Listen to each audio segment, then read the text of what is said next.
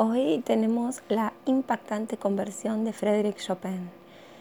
La práctica religiosa de Frédéric Chopin termina en el momento de su emigración de Polonia a Francia el 2 de noviembre de 1830. Sus nuevos amigos parisinos en su mayoría no son creyentes y él olvida rápidamente la, la devoción de su infancia. Su nueva vida está absorbida por completo por sus tormentos artísticos y cuando no está componiendo por trivialidades mundanas. Este joven genio, llegado de lejos, se convierte rápidamente en la admiración de todos los salones parisinos y la fe heredada de su madre, tan piadosa, se desvanece. Desde su infancia sufrió por su frágil salud. Los últimos años de su vida los vivió muy debilitado, sobre todo a causa de unas infecciones pulmonares cada vez más graves y frecuentes. A pesar de los signos de un final próximo, el compositor no volvía a la vida espiritual. Un día se encuentra con su amigo de la juventud, el sacerdote Alexander Helowicki, capellán de la comunidad de inmigrantes polacos en París.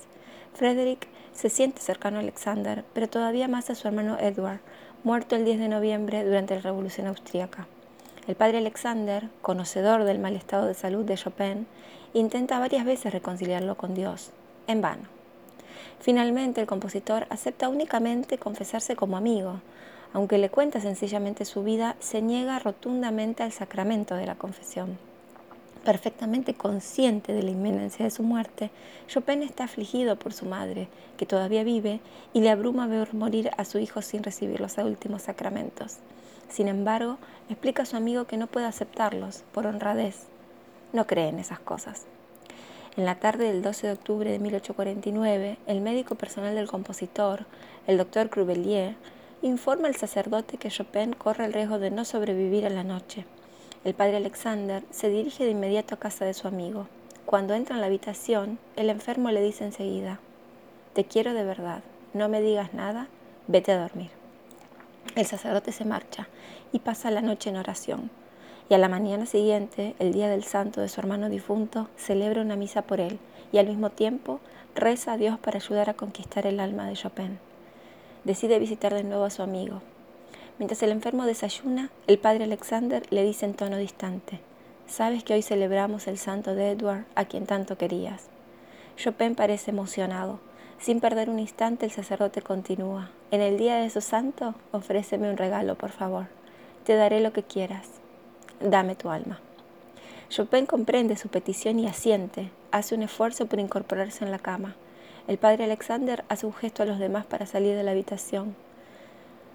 El padre Alexander se arrodilla y reza a Dios para que tome él mismo el alma de su amigo. Sostiene la cruz y pregunta a Chopin, ¿crees? Sí. ¿Crees como te enseñó tu madre? Sí, como mi madre me enseñó. La confesión duró luego varias horas sin interrupción, seguida de tres días de agonía. Cuando recupera la conciencia, Chopin mira a sus seres queridos a su alrededor que parecen petrificados de tristeza, y pregunta al sacerdote, ¿pero qué hacen? ¿Por qué no rezan? En sus últimas horas, Chopin sostiene la mano del padre Alexander y le pide que vele por él. Invoca a María, Jesús y San José y dice, déjenme, es momento de morir. Dios me ha perdonado y me está llamando. Y consuela a sus amigos diciendo, amo a Dios, os amo a vosotros. Está bien morir así.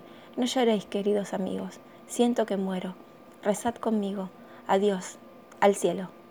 Estoy en la fuente de la felicidad.